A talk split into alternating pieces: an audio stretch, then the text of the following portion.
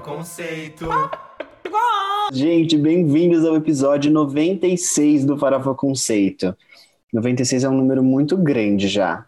Faltam quatro para a edição de número 100.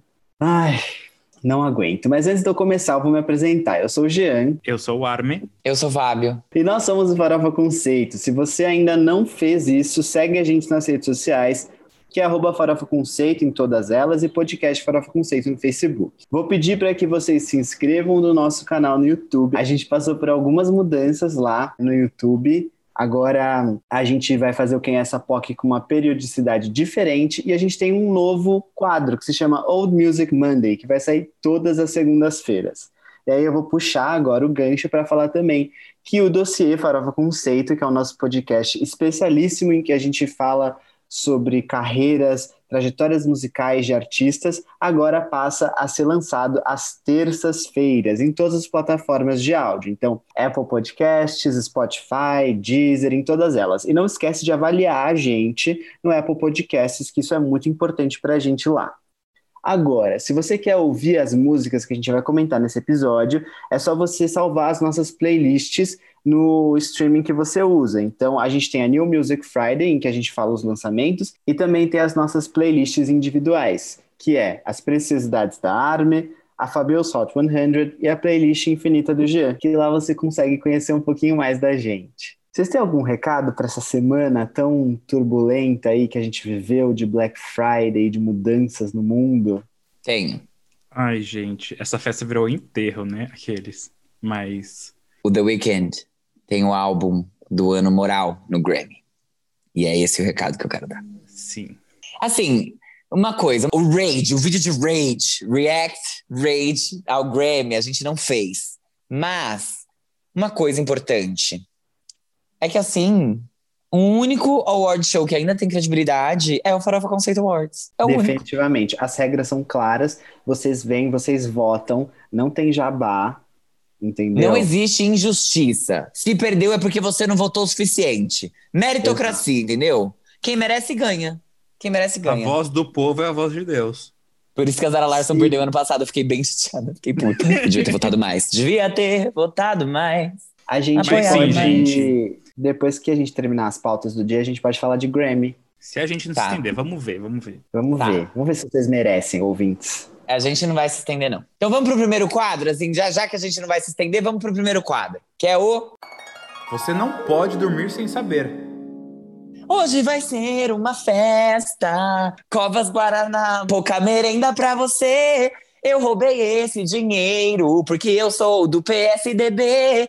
Que felicidade, amor no coração. O paulistano nunca vota certo na eleição. Nossa, eu sou muito compositora, né? Mas, gente, esse é o quadro Você Não Pode Dormir Sem Saber, que a gente pega aqui as notícias, o que aconteceu de relevante e que a gente quer compartilhar com vocês, que a gente viu essa semana. Mas assim, né, a gente compartilha a manchete. Se você quer saber mais detalhes, se você quer saber a fundo as informações, vocês correm atrás, porque, né, nada aqui é de mão beijada. Como o próprio Fábio falou, meritocracia. Então, já que é pra falar de meritocracia aqui nesse quadro, eu vou falar que a nossa querida roqueira Miley Cyrus deve estrear com até 50 mil cópias com streams nos Estados Unidos. Aparentemente, o Bad Bunny tá merecendo mais do que ela e deve levar seu novo álbum El Último Tour del Mundo para o primeiro lugar com mais de 110 mil cópias vendidas com streams na primeira semana. É, isso aí realmente mexeu com as estruturas do mundo. Mas eu vou falar com uma coisa que também é meritocracia, puxando aí esse assunto tão ruim que a gente está tratando. A Sônia Braga foi eleita uma das maiores atrizes do século XXI e ela realmente merece esse E ela realmente é. Gente, por um momento eu falei, quem é Sônia Braga? tipo, um momento assim de devaneio. E eu pensei na moça que apresenta o A caso. Sônia Abrão. Que nem Não, ela nem também. ela. Eu confundi completamente todos os nomes na minha cabeça. Socorro! Mas, vamos lá.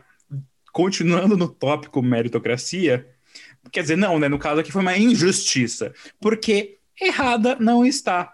Glenn Close diz que Oscar de 1999 deveria sim ter ido a Fernanda Montenegro. É, realmente. E Glenn Close, gente. Glenn Close, é, pensa numa mulher injustiçada. É, exatamente. Ela, ela viu a meritocracia errar, assim, de perto, mais de uma vez. Muitas vezes. Mais de uma vez. Gente, essa daí não, não. Ela tem que ganhar, por favor, eu suplico a academia. Ai, gente, mas assim, eu vou voltar então pra, pra meritocracia, mas será que. Meritocracia? Porque as duas primeiras notícias foram meritocracia! Essa daqui é meritocracia? De ajudante de Mamãe Noel, a herdeira oficial do trono natalino, a nossa queridíssima Ariana Grande botou Santa Tell Me entre as 10 canções mais reproduzidas do Spotify dos Estados Unidos. E aí, mereceu ou não? Ai, gente, eu vou falar agora uma coisa de meritocracia que é super chata, de uma pessoa que merecia e não teve o que merecia.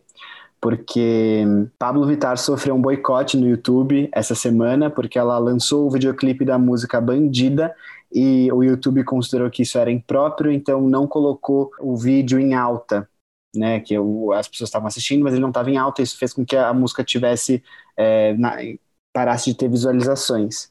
Então eles tiveram que mudar o nome do clipe, enfim, mó rolê. Mas agora parece que eles conseguiram colocar em alta mesmo, o YouTube autorizou e o videoclipe acabou de alcançar a posição de número 5, ultrapassando 2 milhões de visualizações. Enquanto sabe, né? isso, né? Thierry com um vídeo do Saudade, sei lá, caralho, não sei o que da porra, com porra no título lá nos vídeos em alta. Muito obrigado pela homofobia, YouTube, sempre, né? Sempre. Ai, gente, agora é alguém que defende meritocracia também, porque a gente tá, é, tá na pauta, né? É o tópico de hoje, realmente. Tá, né? Taylor Nossa. Swift anuncia de surpresa documentário para o Disney Plus, Folklore, The Long Pond Studio Sessions. Além do documentário, também foi lançado uma nova versão do álbum com as faixas cantadas ao vivo. Tá querendo ganhar dinheiro, hein, loirinha? Ela quer muito. Mas assim, a gente tá com. Já deu. Então a gente nem vai trazer isso pro, pro giro da semana, nem como menção honrosa. Então aqui já tá. Já tô informando para vocês antes das horas, porque. Ai, ai. Ai, bom, eu vou voltar aqui pra meritocracia, tá bom? Mas a meritocracia quebrando padrões e militando, tá? Porque ele, de saia molhada, Harry Styles, conquistou 2 bilhões de streams no Spotify com seu primeiro álbum, o alto intitulado, ou seja, Harry Styles. Ai, gente, eu não tenho uma notícia de meritocracia agora, mas eu tenho uma notícia interessante aqui, que o Insider revelou, né, uma fonte confiável, dizendo que a Katy Perry vai lançar uma parceria com a Doja Cat, que vai ser um remix de Not the End of the World. Hum, será que vem aí? A Doja Cat agora é a nova Cardi B, né? Qualquer coisa que a gente precisa. Ah, precisamos de um feat, Doja Cat. Cara, Sim. mas ela faz uns feats bons, assim. Eu gostei muito do que ela fez com The Weeknd e com a Ariana. Veremos. Ah, mas é que não é. Ah, tá. Ah, tá. Ok. Aqui é remix, né? Ela também tem feito um remix por aí, né? Sim. Não, tem. não tem, não. Ou tem, sei lá. Bom. Ela fez bem. com The Weeknd. Ah, é. Tá bom. Bom, então tá então, bom. Então, então alguém chama tá aí bom. o próximo quadro, que eu não vou chamar, não. Não, amiga, tá querendo me pular aqui, tem que falar mais uma notícia. Sim, ele silencia ah, mesmo. eu achei que você tinha começado. Não, eu chamei o quadro, eu não comecei com notícias, mas enfim, a eu minha comecei, aqui é fofoquinha. Né?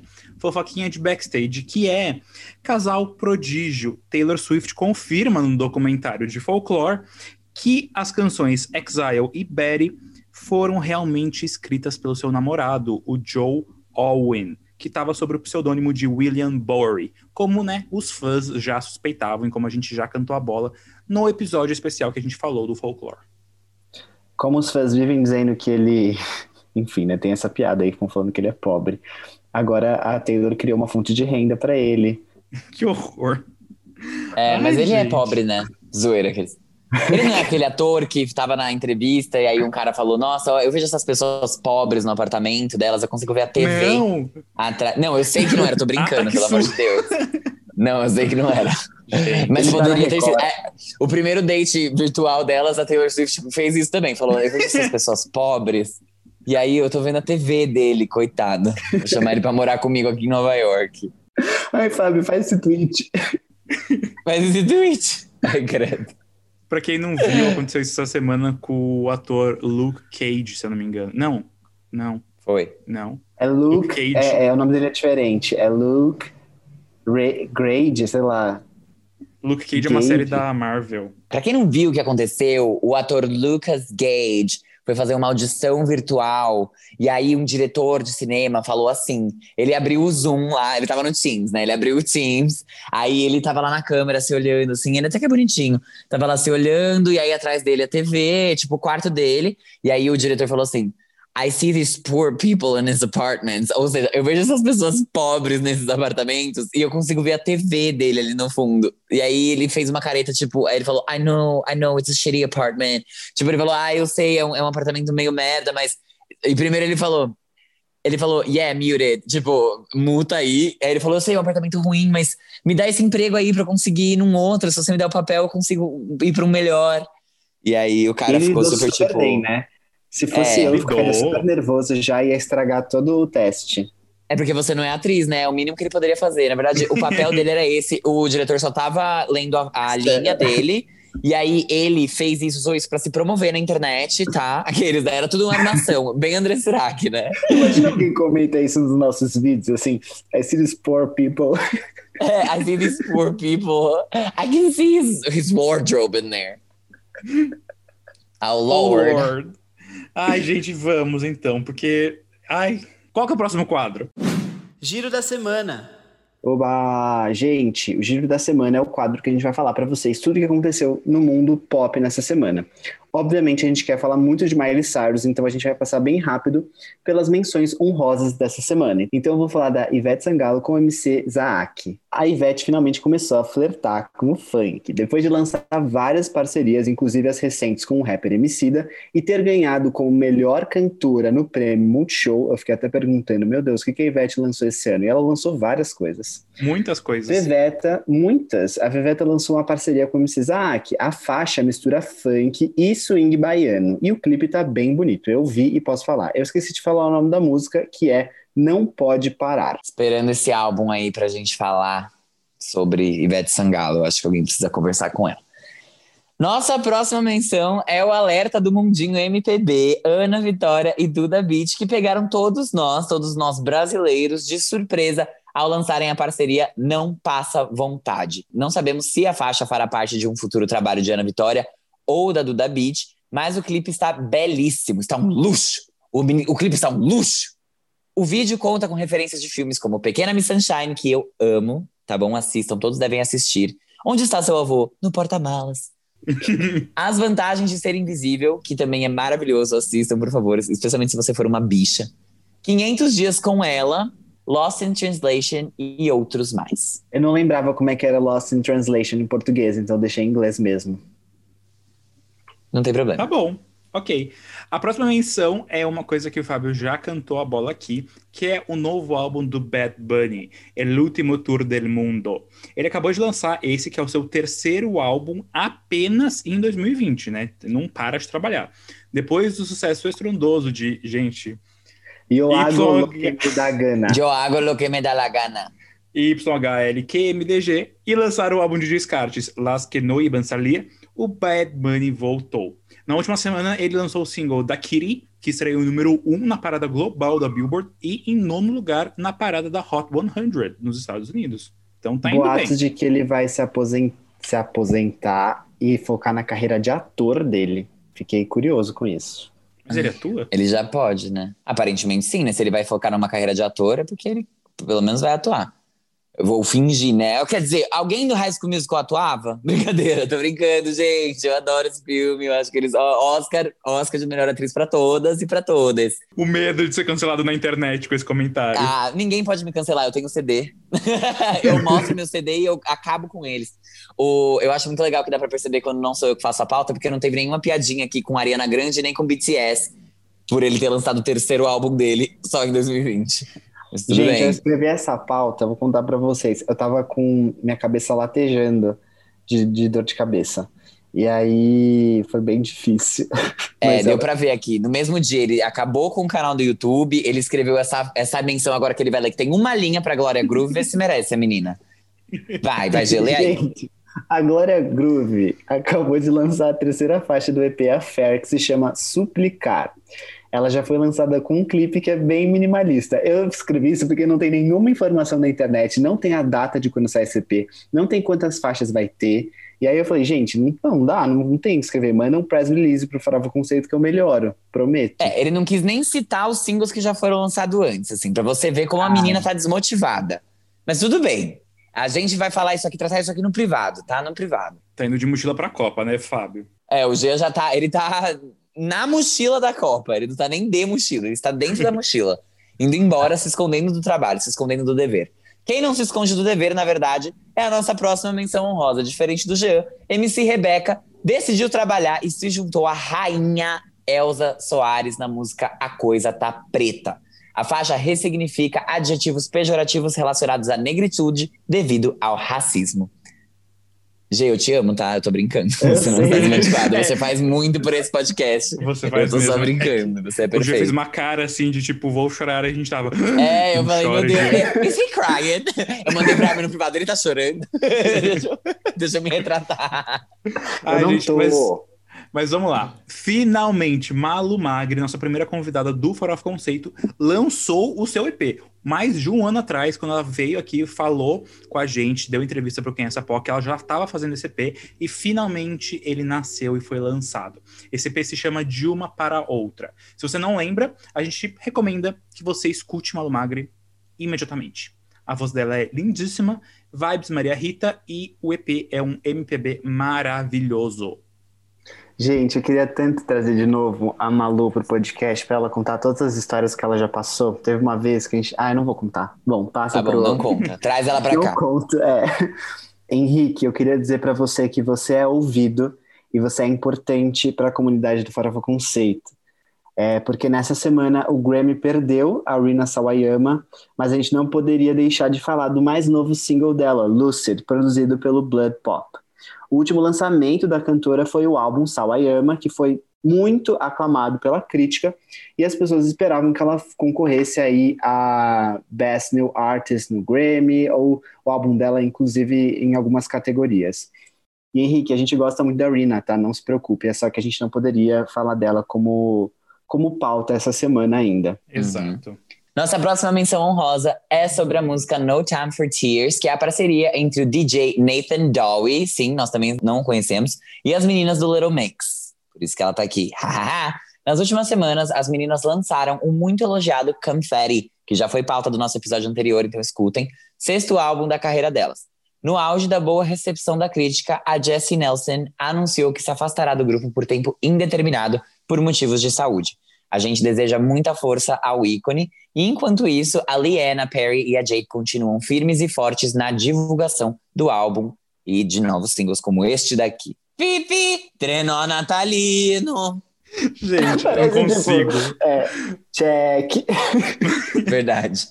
Mas sim, temos Trenó Natalino no episódio de hoje. E é um mix aí, uma fusão, porque ele também foi um Quem é essa POC. A gente tá falando do Sam Fender, que aí não ficou fora dessa nossa sessão especial, que é o Trenó Natalino, e lançou um cover da música Winter Song, que originalmente é da banda Lindisfarne. Porém, o Sam não ia deixar de trazer uma mensagem política, mesmo sendo uma música de Natal. Então, ele escolheu fazer uma versão de Winter Song por ela passar uma mensagem para que sejamos empáticos com as pessoas, mesmo que elas sejam piores do que a gente. Militou mesmo. O lyric video da faixa foi feito junto da instituição de caridade People of the Streets, e todos os lucros com a música serão revertidos para ela. Fofo, eu vi.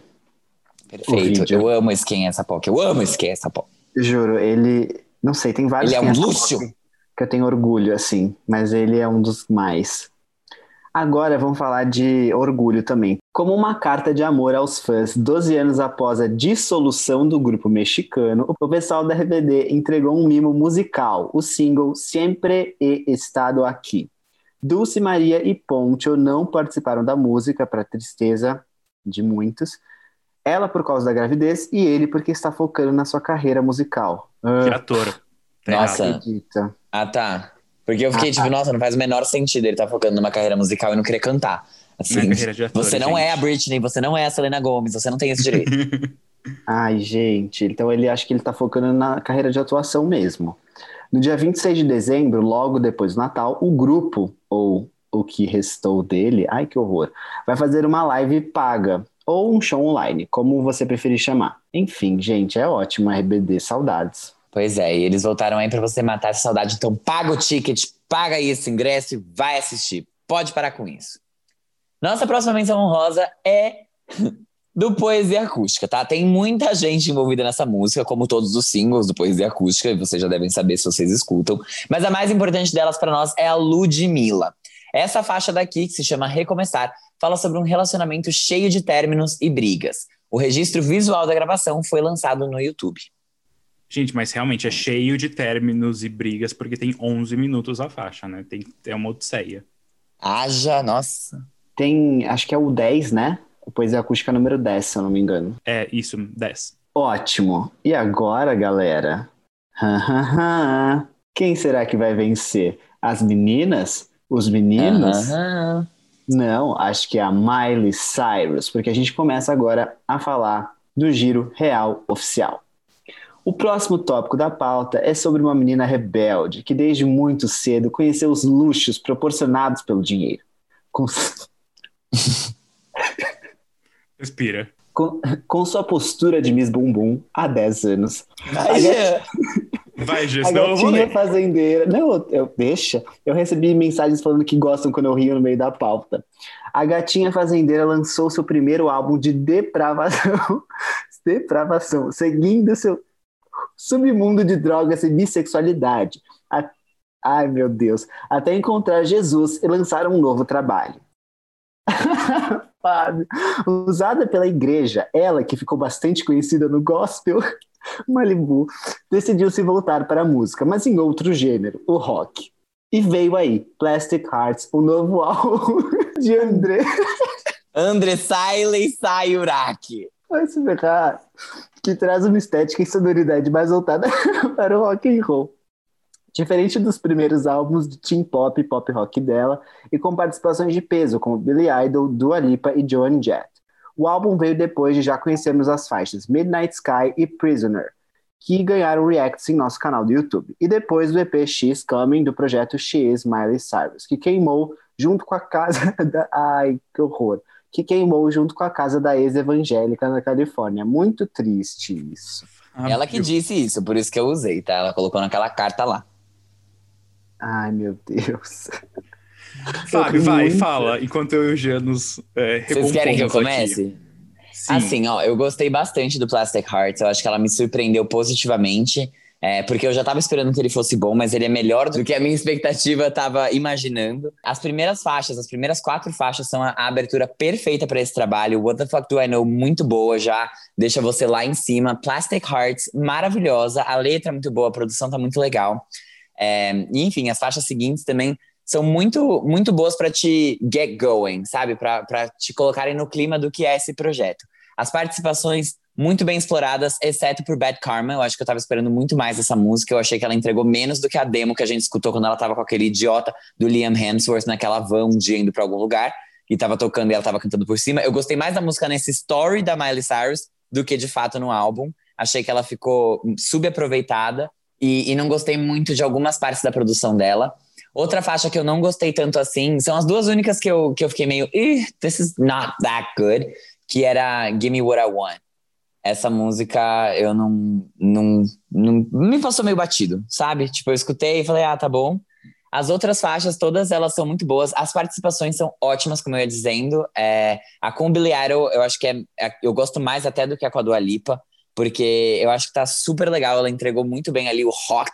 E outra coisa que eu queria falar é que no final do álbum eu comecei a sentir que a produção das músicas não me agradou tanto, apesar de serem as faixas mais lentas e as que eu mais gosto, justamente por elas serem mais lentas, mais romantiquinhas, uma coisa mais um pouco introspectiva. Eu achei que em alguns momentos, por exemplo, Never Be Me, maravilhosa música, mas eu tenho certeza que Zezé de Camargo e Luciano tem uma igualzinha. E a voz dela, inclusive, tá bem Ah, parecida com a do Zezé de Camargo. Eu não Deixa estou eu te brincando, estou contar falando uma muito sério. coisa. Tem já um remix com Leand- é, Leandro e Leonardo. Eu vi tá? isso. Já é, tem. então, exato.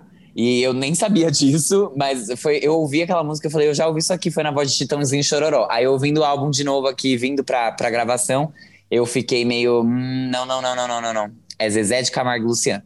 Mas, de modo geral, tá? Eu acho que ela entregou um álbum que é muito real, um álbum que tem letras que são muito importantes, assim, até pra Miley como artista, como mulher, como pessoa, é, porque são letras pessoais dentro dessa batida que pra ela hoje faz sentido, que é o rock e, e que ainda assim elas trazem sensibilidade. Não ficou um produto, apesar do álbum se chamar Plastic Hearts, não ficou um produto plástico, sabe? Não ficou uma coisa Ah. plastificada. Eu acho que ela trouxe muita personalidade dela, ela trouxe muito da vida dela ali e ela conseguiu construir esse trabalho baseado numa verdade, sabe? Eu acho que é isso que é o mais importante. Independente se é um álbum excelente ou se é um álbum que é só bom, que é um, se é um álbum ótimo. O que importa é que ali tem Miley Cyrus de verdade e a gente estava esperando há muito tempo, né? Ela voltar, porque eu acho que o grande contraste que ele tem com o Younger Now é que tudo bem, ali o Younger Now era o momento que ela estava vivendo, ela estava feliz e ela quis fazer aquele álbum daquele, daquele jeito, mas que não parecia, sabe, ela. Você ficava meio girl, tipo, ele destoava muito da discografia e das coisas que ela já tinha entregado antes para nós.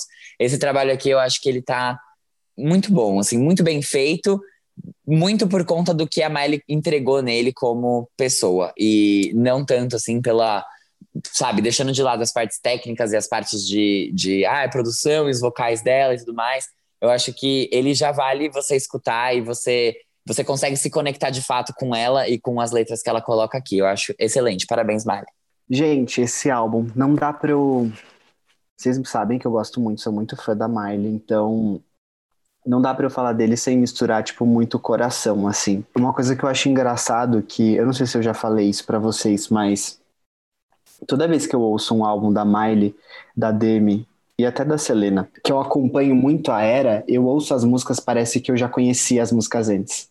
Então, o que foi muito interessante nesse álbum é aconteceu isso, obviamente, mas é que eu tenho assistido muitas entrevistas da Miley sobre essa era, sobre tudo que ela falou do incêndio da casa, sobre ela ter se conhecido, sobre ela estar, tá, tipo, sobre ela ter passado por coisas muito fodidas na vida dela, é, a questão das drogas, que as pessoas têm a imagem de que a Miley é, é, é, super vida louca, não sei o quê, quando na verdade ela, ela é muito consciente de tudo que ela faz e, e ela fala muito sobre as mudanças que ela passa na vida dela, que tipo, ela dorme, é, passou duas horas, ela já mudou, tipo, ela já é uma pessoa completamente diferente. E ela fala muito sobre isso nessas últimas entrevistas que ela tem dado. E por isso que quando eu cheguei para ouvir esse álbum, eu estava muito ansioso e, e, querendo saber o que, que ela ia entregar parecia que eu já conhecia ele, porque é o que o Fábio falou, é a Miley, tipo, é a, é a Miley na forma mais pura. E, e isso que eu achei lindo, assim, é, foi tão lindo que eu ouço todas essas faixas e eu sinto que parece que eu precisava de mais, porque, tipo, tudo que tá ali tá muito bem, é muito necessário. Não tem, não tem uma faixa que eu acho que eu tiraria, que eu falo assim, nossa, essa eu acho que não, não ficou tão legal. Tipo, não, todas elas têm uma verdade muito grande, tem uma faceta de Miley Cyrus ali. A entrega nas letras, para mim, é essencial nesse álbum. É, é, lindo. Por isso, eu considero um dos melhores álbuns da Miley Cyrus. Pessoalmente, ele tá empatado comigo entre Can't Be Tamed e esse. Tipo, eu digo de pessoalmente, porque uhum. a gente uhum. sabe que o que o Bangers é um, é, um, é um acontecimento, ele é ótimo, é um dos melhores, mas, enfim, pessoalmente eu gosto muito de Plastic Heart e Can't Be Tamed. Eu acho que esses dois álbuns têm coisas muito parecidas, assim. Na entrega da Miley, parece que nesses dois álbuns, nesses dois momentos da carreira dela, ela estava sendo quem ela queria. G, que... sim. Sim, sim. Eu, eu ia falar isso, eu ia falar, eu acho que é a Miley mais real que a gente tem desde que ela lançou o Can't Be Tamed.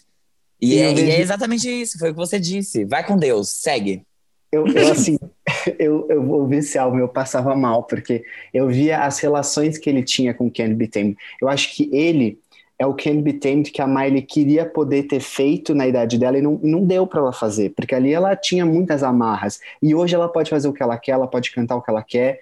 Então eu vejo muitas semelhanças mesmo, até nos vocais. Apesar da Miley estar tá com agora a voz dela mais rouca, eu vejo muitas semelhanças. Eu ouvi algumas passagens e falava, meu Deus, isso aqui é muito Can't Be Tamed. Então eu amei. Never Be Me, caralho. O Liam Hemsworth foi pro hospital sim depois. Ele ouviu essa música, passou mal, teve que ir pro hospital, tá internado até agora. E, sério, o começo é sensacional. Tipo, eu pulo com essas músicas, juro. What the fuck do I know? Plastic Hearts é minha favorita. Só que Hate Me também meu Deus, é, essa aqui ela escreveu para quem é fudido da cabeça. É. Bad Karma, eu, eu entendo as pessoas não gostarem, mas eu entendi o conceito da música. Eu gostei. Tipo, eu, eu entendi. Essa música é uma coisa para você ficar pensando. Ela é instigante, sabe? Escolha do single de Midnight Sky, perfeita. Perfeito. É, é, essa música, assim, é de um nível muito bom. É de um nível muito bom. Perfeito que ela escolheu como single. Ai, as parcerias são tudo. Eu vou passar pro Armin porque vocês já devem estar cansados de ouvir o Smiler aqui falar. Não, mas, gente, é muito assim. Eu vou pegar tudo que vocês dois já falaram. É Miley at its finest. ela tá explorando a voz dela no gênero que talvez mais favoreça ela no momento, justamente não é um álbum 100% rock, tipo, é um álbum com muito, muito muita Tem sonoridade rock. nele. Mas sim, tipo, de maneira geral, eu chamaria ele de um álbum pop rock. Mas, tipo, as É. primeiras faixas, que são as mais animadas, tem mais rock, e depois a segunda metade, depois de Midnight Sky, que tem as mais lentinhas, são mais countries. Então, quando o Fábio falou, ah, porque eu ouvi pensei em Cidade de Camargo e Luciano, eu fiquei, quê? Mas eu fui pensando, na verdade, não. Tipo, faz sentido até esse tipo de comparação, mesmo sendo minimamente Ela é engraçado. sertanejo, né? Ela, ela- aquela, mas Never Be Me, aquela tirou lá dos anos 90, Sim. quando eles lançaram, sei lá, Menino da Porteira, sei lá, que música que foi. e ela cantou em cima um belo de um call. Eu falei, até a voz dela. Eu fiz um call com, com uma pessoa, tá louca, nesse final de semana. E, tipo, Uhum. eu falei, meu, eu gosto Ah. muito das. Ai, para! Eu gosto Uma muito das. pessoa, é assim que chamam hoje em dia? Eu gostei muito. Um ser humano, um ser humano. Eu gostei muito das, das músicas do final. O problema é que ela tá com a voz do Chitãozinho Chororó. E aí eu falei, epa, mas aí eu fui ouvindo mais e eu vi que era Zezé de Camargo mesmo. Sabe o que eu acho? Never Be Me tem. Eu não sei se conta aí, mas o começo ela, ela fala de Walk the Line, né? Que é uma música famosa do, do Johnny Cash, que é uma pessoa que ela usou muito como referência para esse álbum. Ela falou muito isso em, em entrevistas. Então tem isso também, tem, tem, tem essa parte aí. Tem. É, eu concordo também com o G. Pra mim, as faixas que mais me pegaram, assim, desde a primeira vez, foram Plastic Hearts e foram Never Be Me.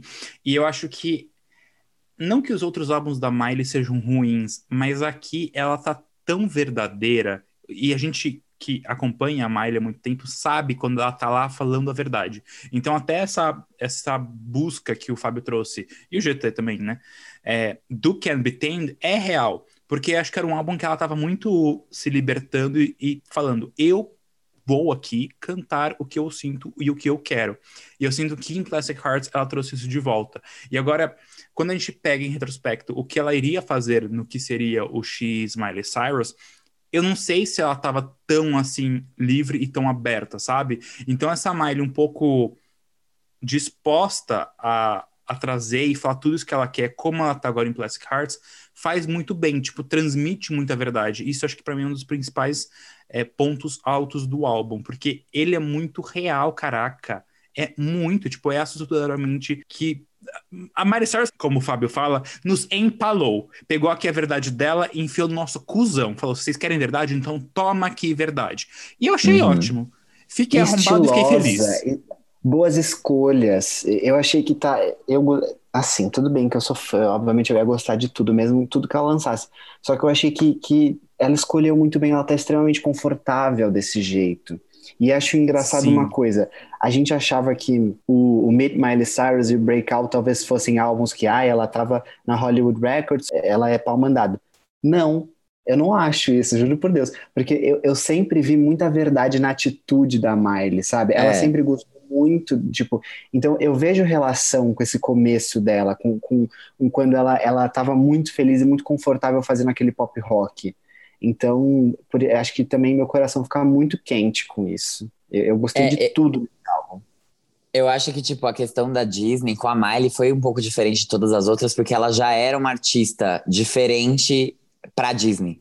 Sim. Então o desafio deles não era moldar a Miley, era mostrar quem era a Miley, porque as pessoas conheciam a Hannah Montana. Então eu acho que por isso que ela teve essa. é, eu vou dizer que é, vai, uma vantagem. Ela já escrevia as músicas desde o do segundo álbum. Do primeiro, ela escreveu junto com o pessoal See You Again. Então ela sempre teve mais envolvida do que, que. Demi não, porque a Demi escreveu também com os Jonas Brothers. Mas que a Selena eu Gomez, concordo. por exemplo, que foi tipo. Ai, toma aqui essas 20 músicas, grava todas e vamos lançar. Sim. Mas amei, assim, realmente. Eu não tava esperando, sabia? Eu tava esperando Não. algo que ia ser bom sonoramente, mas que talvez não fosse tão verdadeiro. E eu acho que foi, de novo, essa verdade que me pegou forte, assim. Não, a verdade ganha, porque ah, você vê que o que a gente tá falando aqui até agora, a gente não focou tanto em, em produção, a gente não focou tanto no fato de ser um álbum de rock comparado com antes ela tinha feito uma coisa mais voltada pro country, antes disso uma coisa completamente alternativa, antes disso pop com hip hop. A gente nem a gente tá cagando pra isso. A gente tá Sim. falando da verdade. Ela é versátil, aqueles. mas É, eu acho que é, é essa, esse ponto que ela traz, essa junção do pop Disney com o country da família dela e o rock que talvez ela tinha, tenha tido muita influência, é, gente, misturinha. Taca tudo no liquidificador e sai ali um suquinho de Miley Cyrus gostoso. Ai, eu vou falar, vou falar, tá? É, é meu álbum preferido do ano, by far. Ah, mas é porque você é fã, realmente. É muito É, bom, eu mas sei, acho que eu não é, sou meu, não é meu favorito. Não, eu sei, mas É, por não, isso não. que não. Tipo, é assim, eu tô dizendo. é, é, é, era isso que eu precisava. Assim, fazia muito tempo que eu não recebia um álbum assim das minhas faves. É verdade. Tô, tô pensando aqui. Tipo, um álbum. Miley mesmo, né? Um álbum que seja aclamado, um álbum que seja bom e tudo mais. Eu acho que o último que eu recebi. Tipo assim, é óbvio que É, teve Taylor, tudo bem, mas eu tô falando das, das, das minhas três, assim. Não, teve o Rare. O Rare foi bom, Teve né? Pena, pena que, pena que foi esquecido no churrasco. Foi. É que foi em janeiro, né? O Antes de mundo. tudo. O mundo É. mudou. É, parece que foi ano passado. Tá bom, o É. Rare e o, e o Plastic Hearts pra mim. Nossa. É. Mas vem Tá, aí. precisamos então da Demi Lovato vindo aí Gente, Ai. Lovato. com alguma coisa. Com alguma Porque coisa eu- ela vai ter que vir. Não, gente, eu não quero que venha. Eu só quero que venha se for, for tipo, melhor do que o Tell Me Love Me. Se for, se, se não, não precisa vir. É, e até agora, com o que ela lançou até agora, você acha que vai ser, Gê? Depende do que ela for fazer, porque se ela for, tipo, se ela for pegar coisas é, tão legais quanto ela fez em Still Have Me, Sober, e, e aí juntar um pouco mais um, um lado mais R&B com pop que ela, que ela soube fazer, eu acho, pelo menos bem no Tell Me Love Me, e no Confident também, vem coisa boa. Agora, se ela focar em, em, tipo, sei lá... Ele não acha que vem, não, porque ele não citou nenhuma que ela lançou nos últimos meses, só Still É, Have Me, que ela então. gravou faz 15 anos. Então tá bom, Gê, já tá respondido. Não, Vamos pro nosso ó, próximo tópico. Não, ó, OK Not To Be OK não é dele, não é, tipo, é do, do, do menino lá, entendeu? Isso É, mas I'm Ready não. I'm Ready é Demi e I'm Ready Sam. não. Still Love E Me. Still I Have Me. me. Não, I Love Me. I Love Me sim. Mas é que, tipo, I Love I Me- Love Me não dá pra ser um álbum inteiro de I Love Me. Tem que ter É. uma ou duas, entendeu? Sim, sim, mas tipo, com, com tudo isso que ela tá lançando, dá pra trazer uma coisa boa. Eu preciso confessar uma coisa pra vocês. O Apple Music já lançou, né, as playlists de retrospectiva do ano, que daí ele faz meio que acumulado, né, enfim, e vai sendo atualizado até acabar de fato 2020. I Love Me é uma das faixas que eu mais escutei, tipo, acho que é meu top 5, e ela não está na minha biblioteca. Porque é single avulso, eu odeio ter singles avulsos na minha biblioteca. Ó que coisa. É, amiga, você, Então. você simplesmente postou um print no Twitter disso. Não Porque é mais alguém tava segredo. duvidando, né? Não tava duvidando de nada. Ninguém duvidou aqui de nada. Vamos pro próximo tópico.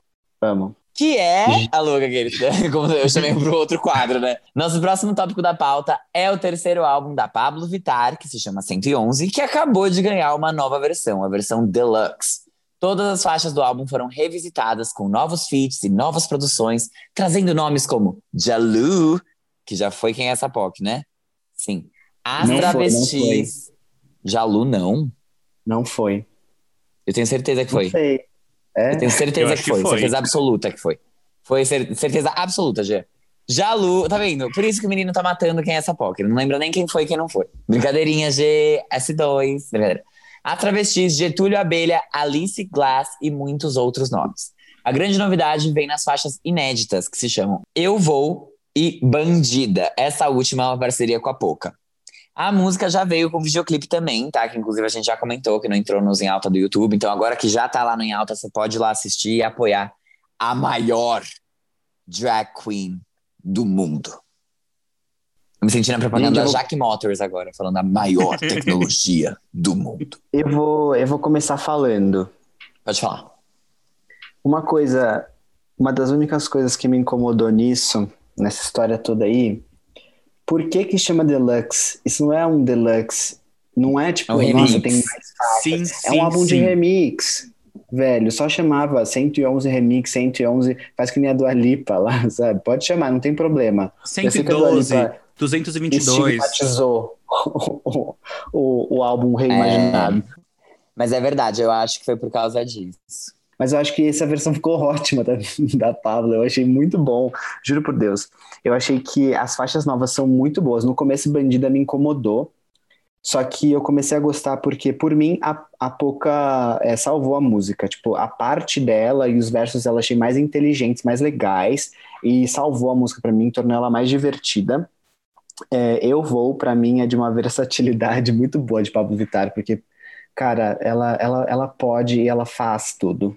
Por isso que eu gosto de Pablo Vittar. Assim como Miley Cyrus, né? Você dá um gênero, ela vai te dar entregar um single ali de qualidade com aquele gênero que você quiser. Mas é muito bom, porque essa versão nova do álbum agora, que vem, é, que entram as faixas é, remixadas, não é que, tipo, ai, é melhor do que o álbum original. Dá uma vida diferente, deu um tom diferente para cada faixa que foi muito positivo. Não é que, tipo, eu achei chato uma coisa, ah, é só remix de, de, de DJ. Não, ela, ela reimaginou real e ficou muito bom. Achei muito bom, um trabalho de alta qualidade de Pablo Vittar. Eu gosto que toda vez que ela faz isso, ela apresenta coisas novas para o público dela, que geralmente, não geralmente, vai, por exemplo, no meu caso, eu consumo muito pop dos Estados Unidos, da Inglaterra, não sei o quê, e ela me traz gêneros brasileiros, coisas novas que só aumentam o nosso repertório.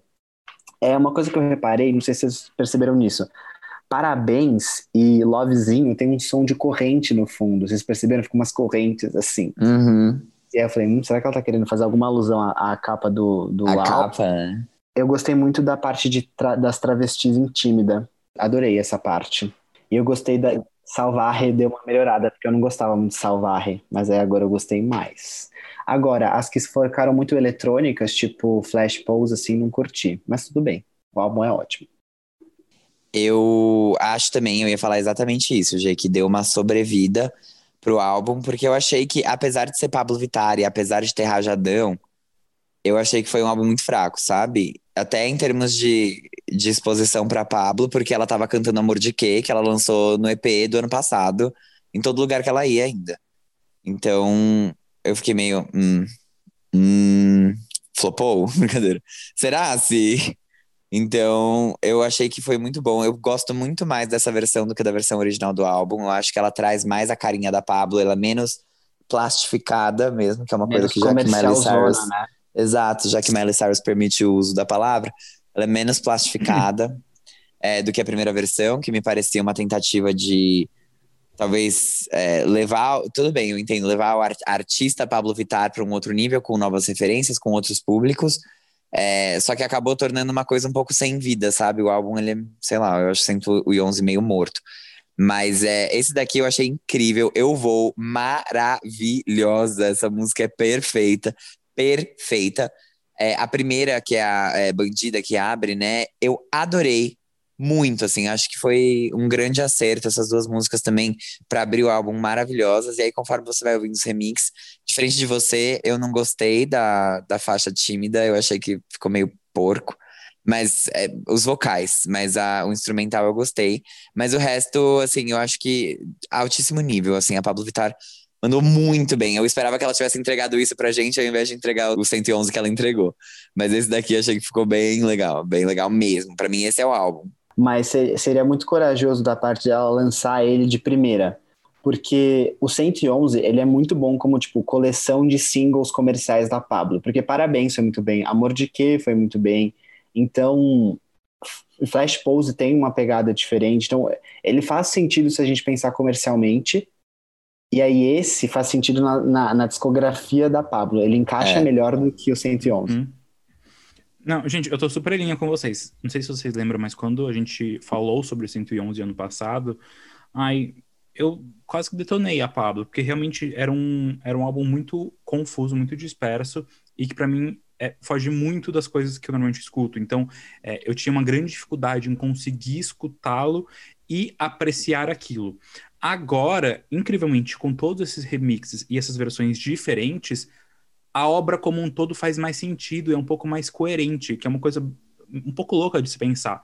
Então, é, mas tipo, aconteceu. Então eu fui ouvir e eu, obviamente, é, 111 é um álbum que eu quase não escuto, eu escuto muito mais o Não Para Não. Não para Eu não, acho- eu também.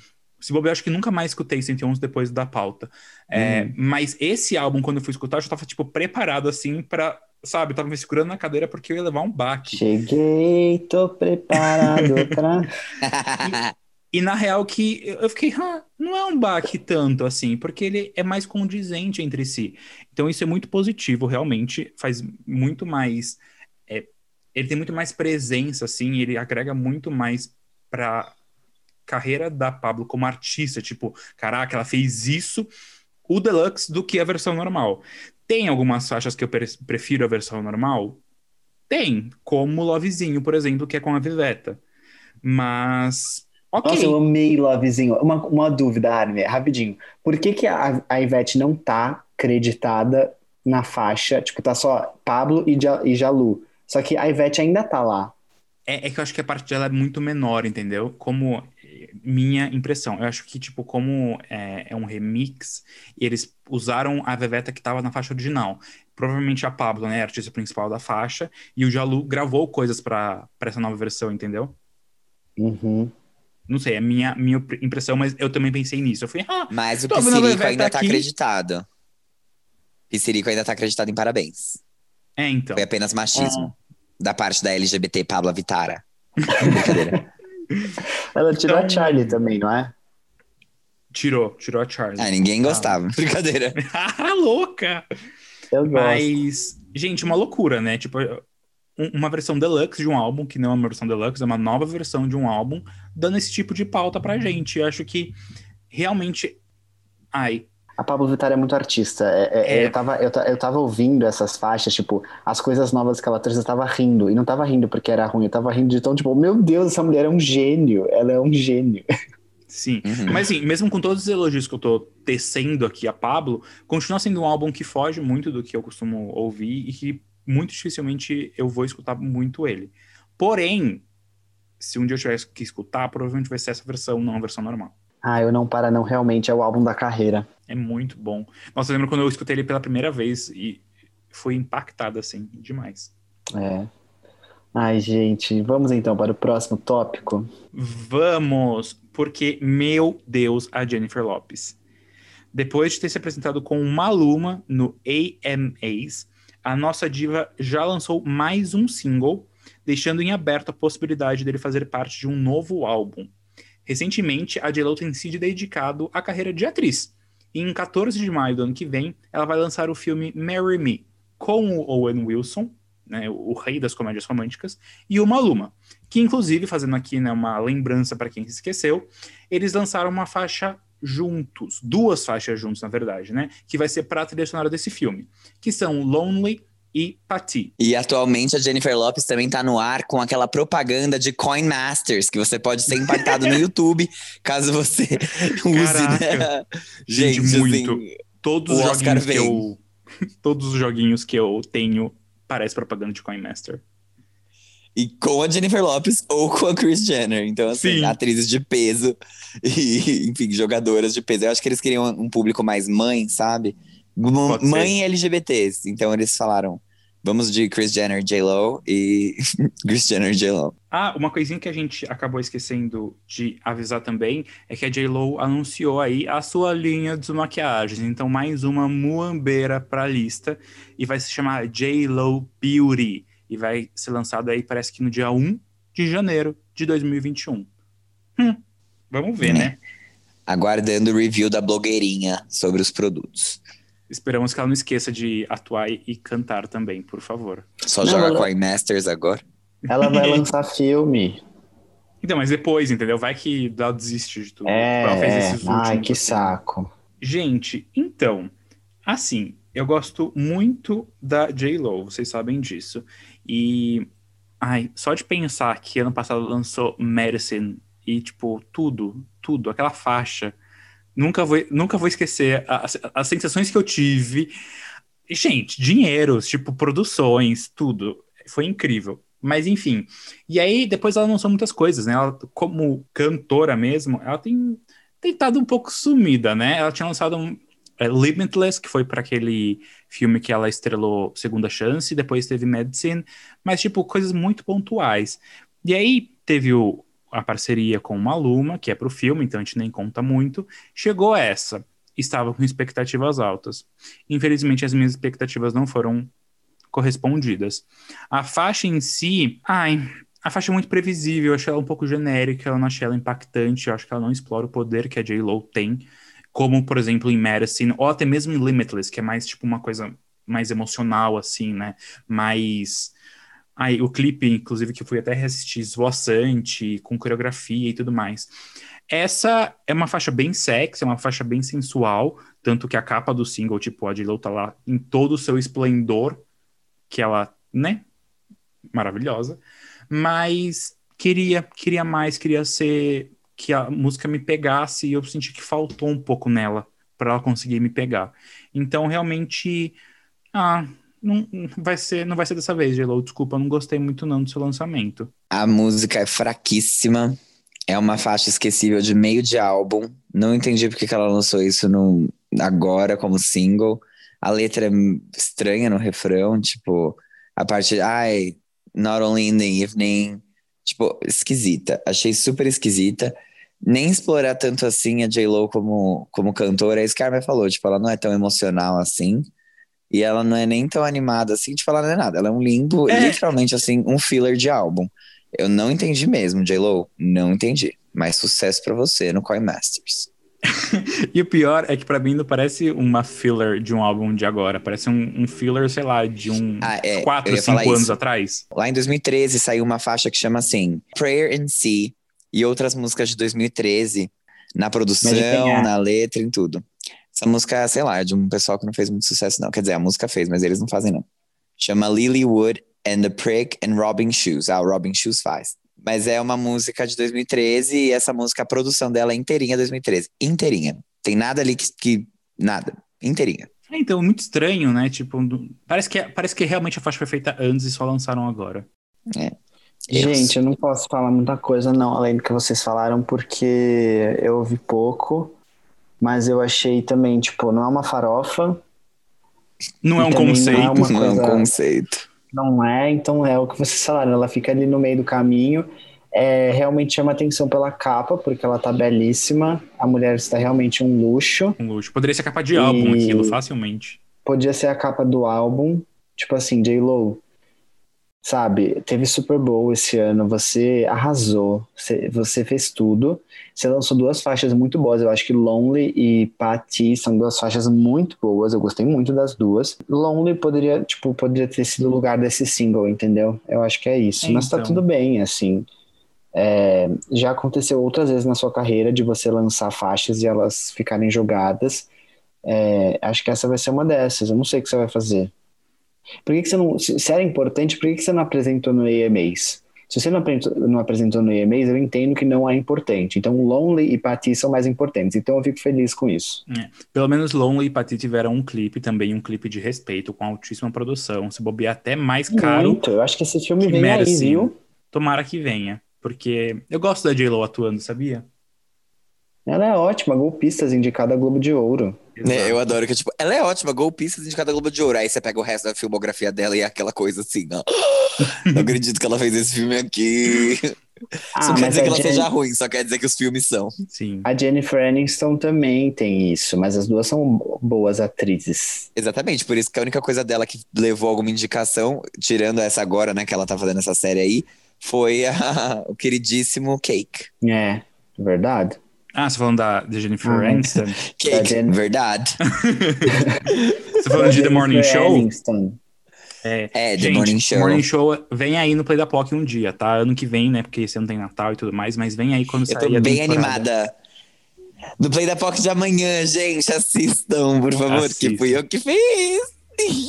Vai ser bom que, que esse. é? Que, que é? Ed. Eu, aí, será que eu conto? Eu Não conto conta, pra não ele? conta. Não vou contar. É de Cinderela Baiana, brincadeira. É de. Gente, ao invés da gente acabar esse episódio, que a gente já deveria acabar, né? Como eu já disse, o- no Play da POC, no Play da POC não, o Quem é essa POC já não fará Não mais parte quadro, das nossas aqueles. semanas. É, o No Play da POC vai continuar fazendo parte da nossa semana no Instagram, apesar da Armin ter postado o último no domingo. Mas, é, de Ah, resto. não me julguem. Gente, minha semana foi muito Ei, difícil. amiga, tá tudo bem, amiga, tá tudo bem. A única É vez que eu postei gatilho. alguma coisa no domingo foi quando teve feriado, hein, pessoal? Só pra vocês saberem que eu não sou tão incompetente, brincadeira. Ai, Armin, você não é incompetente, você é perfeita. relaxado. Porca- é, essa porca relaxada da. Armin.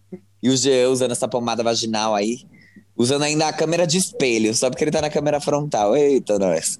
Mas enfim, a gente vai usar esse espaço aqui no final do episódio pra gente falar mal do Grammy. Então, se você gostou do Grammy, dá um follow na gente, bloqueia, brincadeira. Mas é. Não tô entendendo porque que você gostaria do Grammy. Mas agora a gente vai falar nossa indignação. Então agora a gente vai para o nosso próximo quadro, que é Pauta extra por um real. Mas agora vamos lá, gente. Só, pra, só contextualizando aqui para os nossos ouvintes, o Grammy, vocês acompanharam pelo nosso Twitter a indignação e acompanharam na internet inteira a indignação. O Grammy liberou quem, for, quem foram os indicados. E além né, da gente ter ficado surpreso com algumas indicações, como é o caso de Yami, que também vai ser indicada a Farofa Conceito Awards como farofa com uva passa do ano. Eu espero que vocês façam ela ganhar, brincadeirinha, porque eu sou imparcial. Mas é, com, a, com a indicação de Yami em três categorias, porque a gente sabe que não é o melhor trabalho de Justin Bieber. É, o Changes não é o melhor trabalho dele também, acho que a, a crítica tá aí para provar isso. Recebeu três indicações, enquanto o The Weeknd, a Selena Gomez, a Halsey, que lançaram trabalhos também que foram bem recebidos pela crítica, não é nem analisando a parte comercial agora, é porque o The Weeknd não tem nem o que falar, não tem argumento, foi puramente política a não indicação dele. É, eles acabaram não sendo indicados.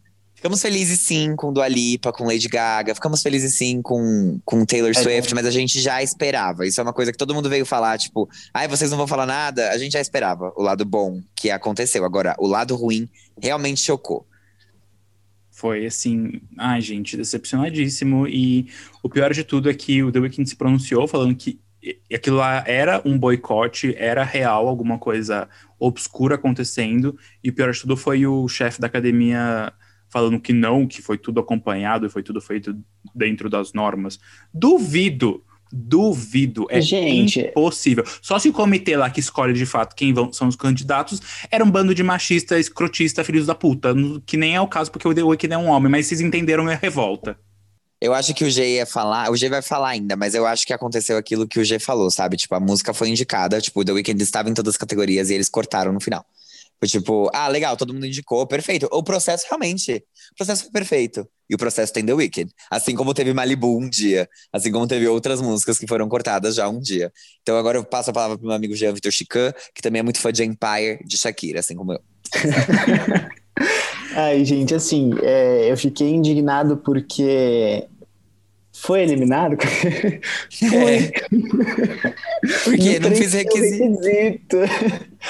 Mas, gente, eu me sinto um palhaço, assim, ser fã de música às vezes, porque a gente fez um episódio, a gente pesquisou, a gente, a falou, gente falou sobre todas as regras, sobre tudo que funciona, e de verdade, não, não vale de nada. A House, a, a House fez um, um post que para quem não entende muito como a indústria funciona e a gente achava que entendia e no fundo a gente não entende, ela explicou muito bem como que funciona isso. Tipo, eles precisam é, de gente que atrai audiência no dia do show. Eles precisam ter anunciantes para pagar esse evento todo, para que a academia continue funcionando. Então, existe sim um grande lobby, existem vários grupos de pessoas que compõem esses comitês. É, eles, enfim, os artistas entram em contato, tem que puxar o saco da galera para conseguir. Você recebe coisas em troca é, pela sua retribuição. É quase como se fosse uma igreja, como se você tivesse que pagar o seu dízimo, puxar o saco das pessoas para conseguir ser indicado indicado, mas eu, eu, ia dizer tipo outra coisa, mas enfim, é exatamente isso, indicado. Então, realmente, assim, esse post da House resume muito bem. E ela falou: e a partir do momento que eu estou fazendo esse post, eu sei que eu estou entrando na, na blacklist. Tipo, eu nunca mais vou concorrer a nada. Porque o, o Manic também foi a mesma coisa. O Manic vendeu horrores, tipo, vendeu muito. Tipo, vendeu, se pá, mais muito. que o Changes, entendeu? E, e não foi. E, e real, assim, a gente se sente palhaço porque a gente fica aqui às vezes disputando por, por ai, o álbum da fulana é melhor do que do fulano, e no fundo não vale de nada, porque olha o Justin Bieber o que ele fez. Juro por Deus, aquela música Yami é ruim. Eu acho, Gente. e vocês sabem que eu tenho um, um, um, um é, como é que eu posso falar isso? Tô cheio de falta de palavras hoje. Eu aceito muita coisa, assim, que vocês é, falam, puta, sim. é ruim. E eu aceito. Yami não dá. Não dá. É um com quem é fã. É desrespeito Não, gente, é um desrespeito para muitos artistas que ficaram de fora das categorias que Yami tá, porque, gente, como assim aquilo é indicado ao Grammy de performance do ano, né? Record of the Year, tipo, é desrespeito com a carreira do Justin Bieber, posso falar? Porque Sim. o Journals é muito melhor do que qualquer e, coisa que tem no E sabe o que é o pior de tudo? É que ele se pronunciou falando que ele não estava... É, tipo, de acordo com as categorias. Que para ele o álbum, se fosse para ser indicado, deveria ser uma categoria de R&B e não de pop como foi. Então, sabe, tá, tá tudo muito shady, tudo muito estranho. Eu entendo é... o ponto dele também, tipo, porque... É, é que eu acho que assim, ao mesmo tempo, quem manda as indicações são eles mesmos, né? Tipo, é a equipe de tudo mais, então... Então... Por isso que todo mundo ficou meio, ah, babaca, idiota, por que, que você não mandou então pra R&B, seu trouxa? Por quê? Então, Porque não é televisionado, né, caralho? Senão ele não vai ganhar nada ao vivo lá. Ô, oh, cacete. Aí ele nem precisa ir. Gente, assim, de verdade, de verdade mesmo. Quantos anunciantes você acha que o Scooter Brown vai levar? Pra ele ter conseguido três indicações de Justin Bieber? Muitos. Muitos. Muitos. Ótimo. Juro. Isso é, tipo, isso é ridículo. Se bobear, o que o Fábio tava falando, né? Que o The Weeknd foi tirado de última hora. Ah, será que. Será que. Será que Scooter Brown não pagou para incluir o Justin Bieber? E daí foi tipo. Não, eu acho que o que rolou foi real. Tipo, sabe, saiu no TMZ dele falando de que o, ele negociou a apresentação dele no Super Bowl só que, tipo, ele tava em negociação com o Grammy para ter uma, uma, uma apresentação, tipo, já tava rolando isso há muito tempo.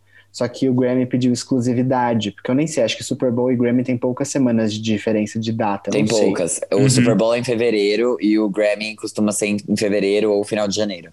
E nesse caso vai ser e 31 de janeiro, né? pediu exclusividade. Só que assim, o The Weeknd não ia cancelar uma apresentação no Super Bowl, que tipo, ele vai ganhar horrores de dinheiro, fora que é tipo, fama assim, se você se apresenta no Super Bowl, querido, é outro nível. É. E ele não podia negar isso, então tipo, ele abriu mão e aí acho que o Grammy ficou puto e resolveu tirar ele real não, de última hora. Eu gente, acho que foi de última hora. Gente, mas gente, mas tipo, tirar o artista de todas as categorias, que é um artista com altíssimas chances de ganhar muitas categorias, porque ele se negou a cancelar uma outra apresentação que já estava confirmada em uma outra coisa nada a ver, porque o Super Bowl é um evento futebolístico. A questão é que eles incluíram, né, o Halftime Show, que, enfim, sempre tem performances muito lendárias. Então, tipo, a conta também nem fecha, sabe, essa lógica. Mas sei lá, eu desgostoso. Ronald eu, Weasley, gente, como você atreve é... a roubar o carro do seu pai? Então, assim, é, Rose, promova o Farofa Conceito Awards. Nós não temos anunciante nenhum. Nós não temos uma audiência para agradar. O voto é popular. E é muita credibilidade. O problema é, é, nosso, né? Que a gente vai ter que escolher quem vai ser indicado para cada categoria, né? E fudeu um pouco pro nosso lado. Porque eu tava fazendo as contas com a certa pessoa que eu estava falando, e temos mais álbuns que categorias para indicar do que vagas. Então vai ser um pouco concorrido. Não, tudo bem. Problema para o gente, é, do futuro, eu, quando fizer as é, categorias. Eu falei, eu falei uma coisa com o Fábio essa semana, que eu acho que vale trazer aqui a discussão, assim. Eu já era meio desacreditado, assim, com premiações no geral, porque, tipo, sei lá, é aquilo. A Taylor pode ter lançado o melhor álbum da carreira dela, que é, na minha opinião, só que para mim ela não merece ganhar álbum do ano. Então, uhum. tipo, o que vale um Grammy, considerando que é uma premiação que, cara, é completamente política e, e, monetária, tipo, então, o que vale? Tipo, será que ele, ele vale tanto quanto a gente acha? Será que Não. vale a pena o nosso, nosso, nosso gasto emocional? Porque, porra, a gente fica nervoso com, com Sim. eu gasto, a gente faz episódio fo, focado no Grammy, porque é. essa, acho que não é, no fundo, no fundo, não é tão importante assim. E a mesma coisa que a gente põe esse, o Grammy no pedestal, mas tem essas coisas que a gente não entende, que a gente. A gente, e eu não tô falando a, a nós três, fora o conceito, eu estou falando a gente, sociedade, a gente, pessoas que consomem música e que acompanham música. Se ninguém concorda com o que está acontecendo, tem uma preferência. Tipo, não é simplesmente, ah, foi assim que escolheram. Não foi assim que escolheram. Foi proposital é, essa é mudança. Então, por que, que a gente põe o Grammy, que tem uma academia que teoricamente deveria ter mais credibilidade no pedestal, e a gente acaba dando menos importância para outras categorias, outros prêmios, na verdade, de voto popular, entendeu? Porque tem, sabe? É, então, é Sim. que o problema do voto popular Aí entra outra coisa, né? Que a, gente, a, discussão que a gente teve sobre o VMA. Tudo bem que o Grammy também não tem isso, mas a gente não tem como saber. Precisava ter auditoria pública, né? E não tem, porque é uma empresa privada, eles não precisam prestar contas. Sim. Mas poderia ter. Tipo, ia ser interessante se tivesse até. Uhum. E com porque... certeza seria mais confiável que hoje a gente fica com essa, tipo, ah, é voto popular, mas não sei o que, sabe? É. Não, é, é, foi ridículo, assim, foi ridículo quando eu vi e vieram até me perguntar quem você acha que vai ser indicado pro Grammy e tal. E eu falei, gente, eu não faço isso. Tipo, eu não levanto isso de, ah, essa pessoa vai, essa pessoa aqui vai, essa pessoa aqui também. Porque sempre tem alguém que, tipo assim, ele simplesmente empurra Não, mas eu, eu, eu achava que. Eu também, mas é- então, eu não tava nem falando Eu de The Weeknd que. nesse caso. Mas aí quando veio, falei, o quê? O quê? E vocês tiveram coragem, tipo assim, vocês tiveram Mas coragem, vocês acharam que ninguém ia perceber. também? Ninguém, ninguém ia perceber, ninguém ia perceber. O menino ganhou É. tudo em tudo e ninguém ia notar. Ah, pelo amor de Deus. É que nem o pessoal que, meu pai, minha mãe, Eu- que olharam pra mim e falaram assim, não sabia que você era gay. Ah, sabia sim, era só olhar. Fábio. Tem Ah, uma de coisa verdade. que eu posso ser muito cancelado por isso. No meu stories eu até cheguei a falar que, tipo, essa decisão pode muito bem envolver racismo, porque eu acho que sim. Porque, por exemplo, se fosse, sei lá, tipo, Post Malone teve um hit tão grande quanto Blinding Lights, por exemplo, porque foi Circles. E ele, não foi esnobado, não teve que, não teve que, tipo, escolher entre uma apresentação ou outra e tudo mais. É, só que eu acho que eles colocam umas pessoas nessas categorias principais que, tipo, cara, colocar a Beyoncé com o álbum do Rei Leão. Tipo, ótimo, esse álbum é lindo, é maravilhoso. Tipo, não tem nem o que falar. Só que assim, vai ganhar esse álbum? Ou cê- vocês colocaram ali só porque. Eu não entendo, não entendo Ele é- isso, juro por Deus. Eu sinto que foi colocada a Beyoncé porque tiraram The Weeknd, sabe? Foi tipo, É, coloca a Beyoncé em todas as categorias, porque aí eles não podem falar que foi racismo porque a Beyoncé está nelas. É, é- é exato, entendeu? Eu acho que tem isso também. Tipo, Gente, a Beyoncé cagou e andou esse ano. Tipo, ela não tá nem aí, sabe? Tipo, ela não fez nada, ela não fez nada. Tudo bem, ela fez aquela Black Parade, ótimo. Mas, é, sabe, ela não, não se esforçou. Nem Não. E mereceu. Ah, sei lá, sabe? Enfim, foda. É, tipo assim, imagina ganha um álbum da Beyoncé e não ganhou o Lemonade, e não ganha o Beyoncé. Tipo assim, cara, Gente, o Coldplay, tipo, questão de desculpa, brincadeira, né? eu gosto de Coldplay, o Fábio gosta de Coldplay, mas, tipo, eles estão em Best Recording Package, ou seja, eles estão em embalagem do disco físico, nessa categoria. Nada mais, e depois somente álbum do ano. Tipo, qual que é a, A lógica disso? A Lorde, quando ela foi indicada, ela só foi indicada álbum do ano. Aí você me explica, como que você tem um álbum do ano e você não tem um dos melhores álbuns pop? Como que você tem um álbum do ano e você não tem um dos álbuns de rock? Sabe? Exato. Tipo, não faz sentido nenhum. Mas sabe uma coisa que eu achei muito legal? Que as nossas categorias, todos os álbuns que a gente indicou para as nossas categorias de álbum farofa do ano e álbum conceito do ano, no ano passado, e que puderam concorrer para esse ano no Grammy, foram indicados. Hã? O Everyday Life concorreu ao álbum conceito do ano no Farofa Conceito Awards e ele foi indicado ao álbum do ano no Grammy. É, teve mais um que também. Porque assim, os álbuns que foram lançados esse ano, óbvio que não. Porque a gente não fez o Farofa Conceito Awards ainda.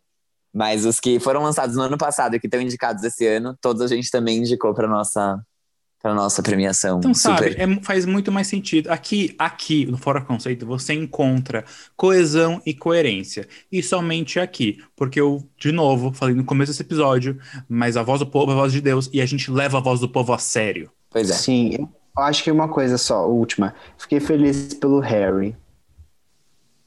Só, Ah, essa, sim. essa é uma observação. É. Ok. ok. é. Nice. Parabéns, Harry.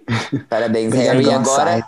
E agora vamos torcer pela Dua Lipa, hein? Dua Lipa. Du. Dua Como Lipa. que eu voto? Como que eu faço pra votar no Grammy, hein? Qual hashtag que eu subo? Dua Lipa Grammy Awards. Gente, Vamos eu subir a hashtag. isso. Ai, pessoal, gente, tem uma outra coisa. Eu tava falando pros meninos também, tipo, as pessoas começaram, levantaram muito, ai, Taylor Swift de novo, não sei o quê, roubando prêmios de pessoas. Eu acho que nada a ver isso aí. Taylor Swift Nada merece, se ela ganhar, ela merece. Só que eu não quero que ela ganhe, É. porque eu prefiro Exato, que a Dua. Lipa ganhe. E também porque ela vai carregar um estigma que ela não precisa mais na carreira dela. Só que assim, se ela Uhum. ganhar, ela merece também, tá? Tipo, Uhum. lidem com isso. Gente, é Exatamente. verdade. Não tem nada a ver uma, o cu com a calça. Nada a ver. Nada a ver. Eu acho que assim. Nada a ver. Se você tem raiva da Taylor Swift, o problema é completamente seu, não é uma culpa dela. Então é mesmo? Ela nunca te fez nada. Ela nunca te fez nada. Isso é um fato. Você não tem como provar que ela fez alguma coisa. Que ela não fez. Então, assim, sabe, relaxa aí. A Taylor Swift tem homens que têm três awards de, de álbum do ano, ela tem dois, e eu, sinceramente, eu acho que eles não vão mais dar pra ela. E isso, o que eu acho que é ridículo, porque ela poderia muito bem ter, como qualquer outra pessoa também poderia ter. Basta você merecer. Aqueles, né? Meritocracia. Começamos falando sobre meritocracia, vamos terminar falando sobre meritocracia. Mas assim, óbvio, a Taylor Swift ela é a queridinha da academia, sim, assim como Kelly Clarkson, assim como Christina Aguilera, assim como várias outras.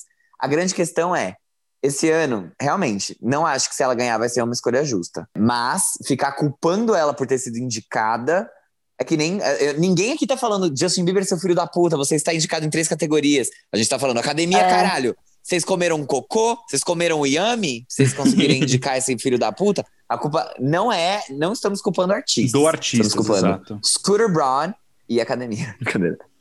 Mas imagina, Mas e, é. agora, e a cara do Scooter quando o Taylor Swift foi indicado em mais categorias que Justin Bieber?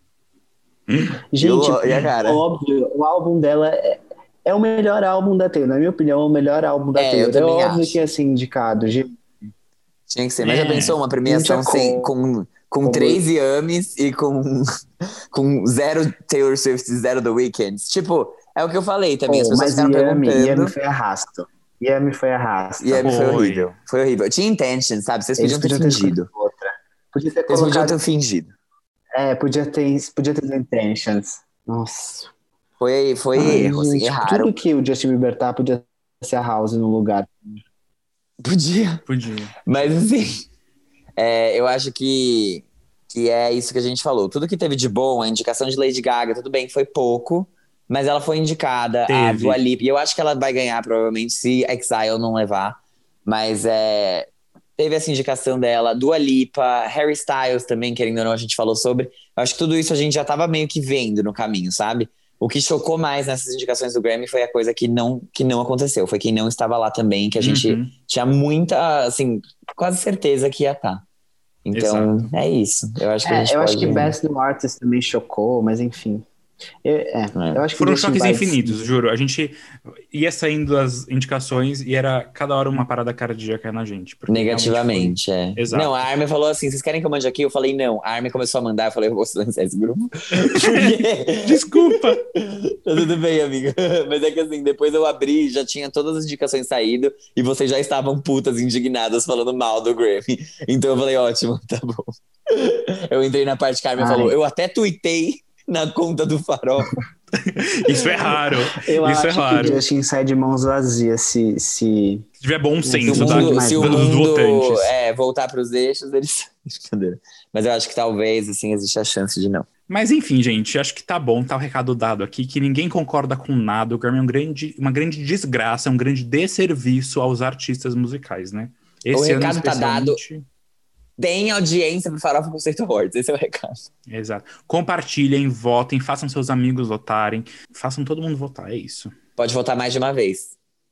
Também, então vote várias. E a gente se vê então semana que vem? Semana que vem. beijos. Mais uma Bye. sessão de terapia gay. Tchau!